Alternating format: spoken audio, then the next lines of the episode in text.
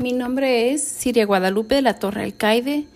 Estoy cursando el octavo cuatrimestre de la licenciatura de Administración de Empresas de la Universidad Interamericana para el Desarrollo. A continuación, hablaremos sobre las técnicas de planeación y control. La gestión de calidad total es una estrategia empresarial que tiene como fin mejorar la competitividad, la eficacia y la flexibilidad de la organización, que pretende satisfacer de forma equilibrada las necesidades y expectativas de los accionistas, empleados y la sociedad en general. La calidad total persigue la excelencia dentro de todos los procesos que desarrolle una empresa. Para lograr mantenerse un alto nivel de competitividad dentro del mercado, por lo cual, para comprender, hablaremos de los siguientes temas. Procesos y desechos, métodos FIFO, procesos para identificar problemas, just in time y satisfacción del cliente. Procesos y desechos. Hay, hay, que recordar que la gestión por procesos es la planificación, depuración y control de los procesos de trabajo.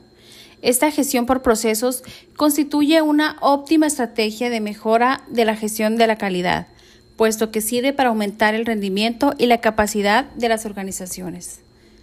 Un sistema de gestión de calidad es un sistema formal que permite documentar procesos, procedimientos y asignaciones de responsabilidad para que sea posible lograr y alcanzar políticas y objetivos de calidad. Un sistema de gestión de calidad permite mejorar los procesos y reducir desperdicios. Método FIFO. Desde el punto de vista de la cadena de suministros que se concentra en el flujo real de los productos, generalmente se considera una buena práctica enviar primero los productos que se compraron primero. Al implementar este proceso, las empresas generalmente logran mitigar la mayoría de las pérdidas por vencimientos, siempre que no haya un stock excedente de los bienes. Esta práctica también puede limitar la obsolencia menor de los productos asociados con periodos de almacenamiento prolongados. Análisis FIFO. A diferencia del FIFO físico, el análisis FIFO adopta una perspectiva teórica del inventario, suponiendo que las unidades que se han comprado primero se envían primero. Independientemente del flujo físico real del producto, la perspectiva FIFO simplifica enormemente el análisis financiero del inventario. En la práctica, esto es lo que se necesita para realizar un FIFO. Los niveles de stock actuales y el historial de pedidos de compras con fechas de entrega. Sobre la base de esos datos, el análisis FIFO proporciona una manera de calcular lo siguiente.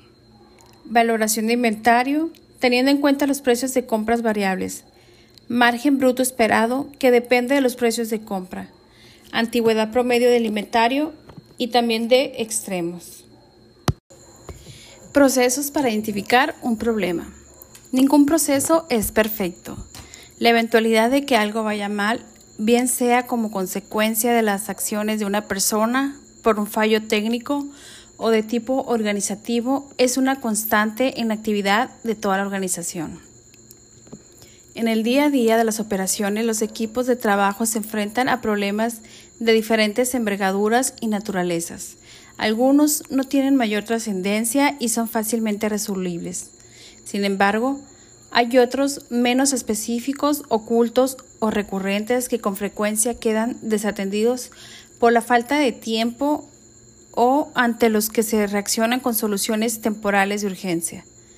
Seguro que muchos responsables se cuestionan si no podrían gestionar mejor los problemas y aprender a mantenerlos bajo control.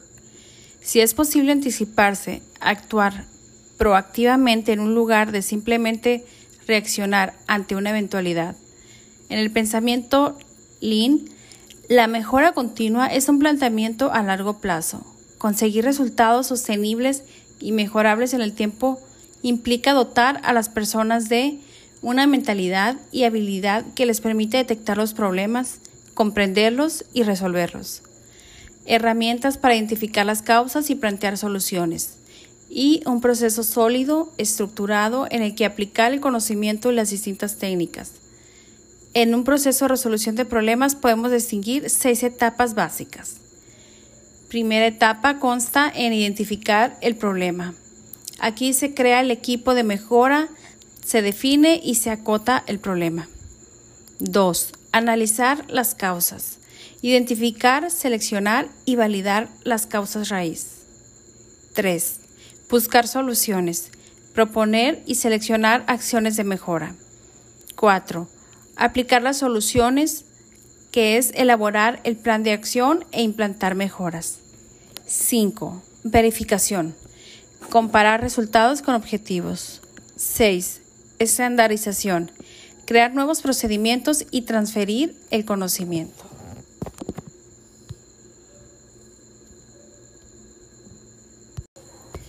Procesos para identificar un problema. Ningún proceso es perfecto.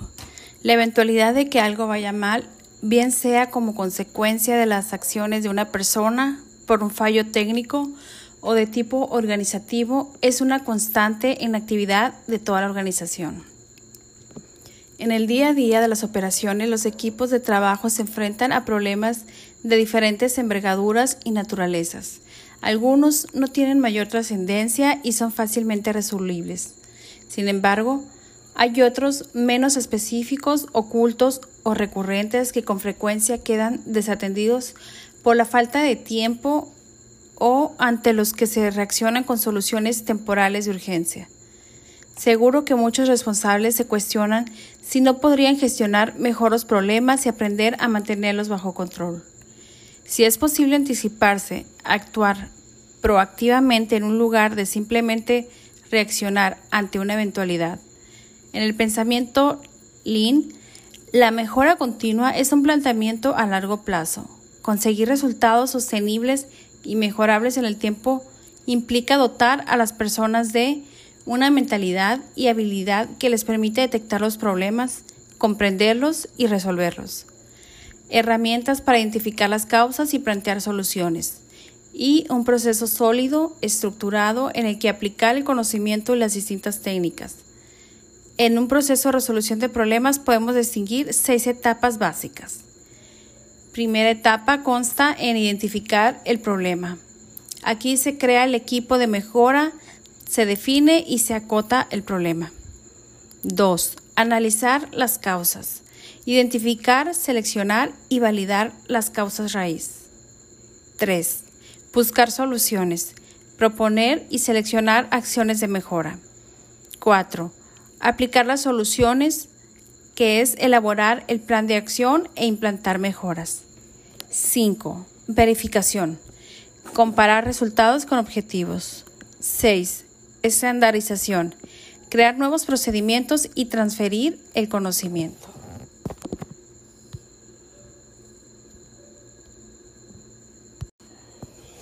El just in time se basa en tener a la mano los elementos que necesitan en las cantidades que se necesitan en el momento que se necesitan.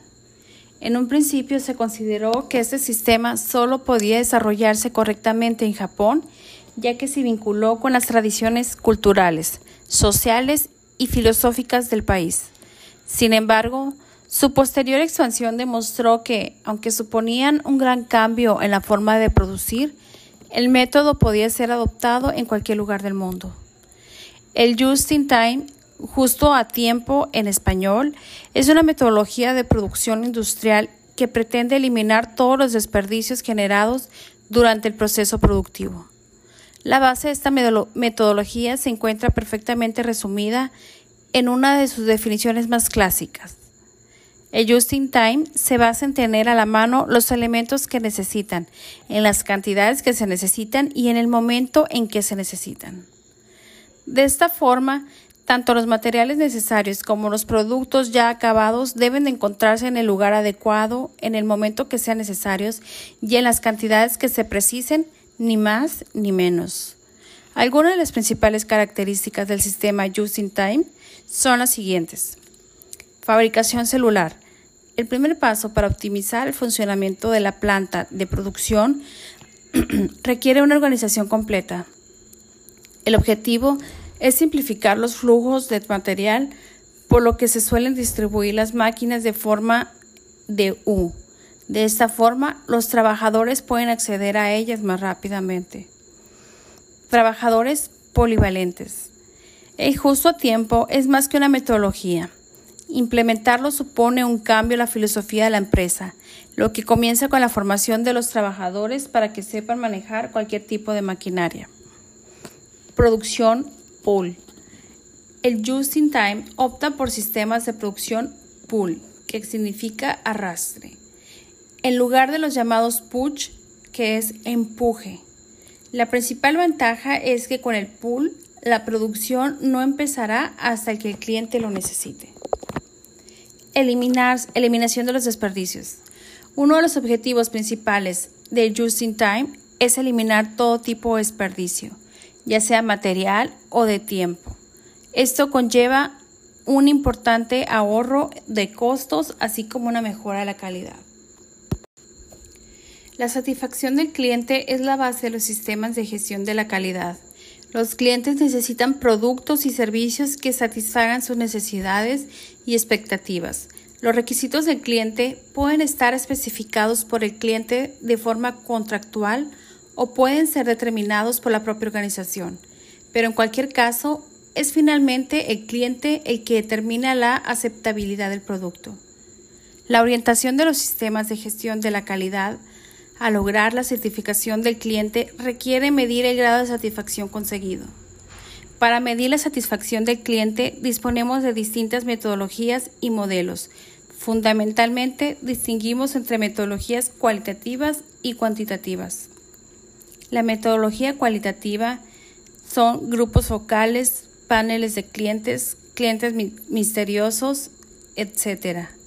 No requieren grandes muestras de población a analizar complicados de traer de manera estadística. La metodología cuantitativa son las encuestas. Requieren mayor muestras de población, aunque normalmente tienen un menor costo y sus resultados son más sencillos de tratar de manera estadística. ¿Por qué es importante la satisfacción del cliente? Las empresas que aún no miden el grado de satisfacción del cliente tras el servicio prestado o del producto está perdiendo grandes oportunidades de mejora por supuesto, nunca sabrán qué es lo que hace que el cliente no vuelva a comprar o no los recomiende. Invertir en la sensación de satisfacción del cliente es un buen negocio a lo largo del plazo, ya que diversos estudios dicen que adquirir clientes es de 5 a 25 veces más caro que fidelizar a los clientes actuales. Dentro de los beneficios que éste tienen son evitar las pérdidas de clientes, es un indicador de intención de compras, es un incremento en el ciclo de vida del cliente y genera referencias positivas.